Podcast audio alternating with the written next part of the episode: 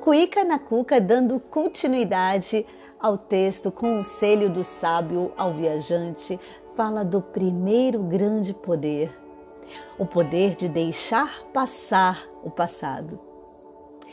Não importa o país, não importa qual cultura seja, a maioria de nós seres humanos passa grande parte de nosso tempo recordando coisas que já passaram. Voltamos a viver o passado uma e outra vez, às vezes imaginando como se tivéssemos, estivéssemos escrevendo outra vez, se só tivéssemos tido a força de ou às vezes nos colocamos a imaginar como será algo no futuro.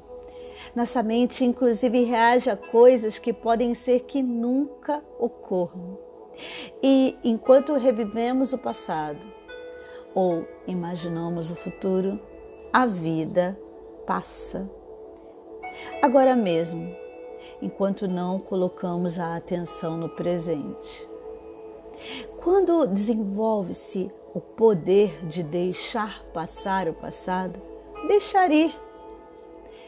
Deixar que o futuro se desenvolva como realmente será. Poderá deixar que o seu coração se sinta leve, sem nenhum peso. Tua mente estará clara e livre. Estarás livre para viver o presente.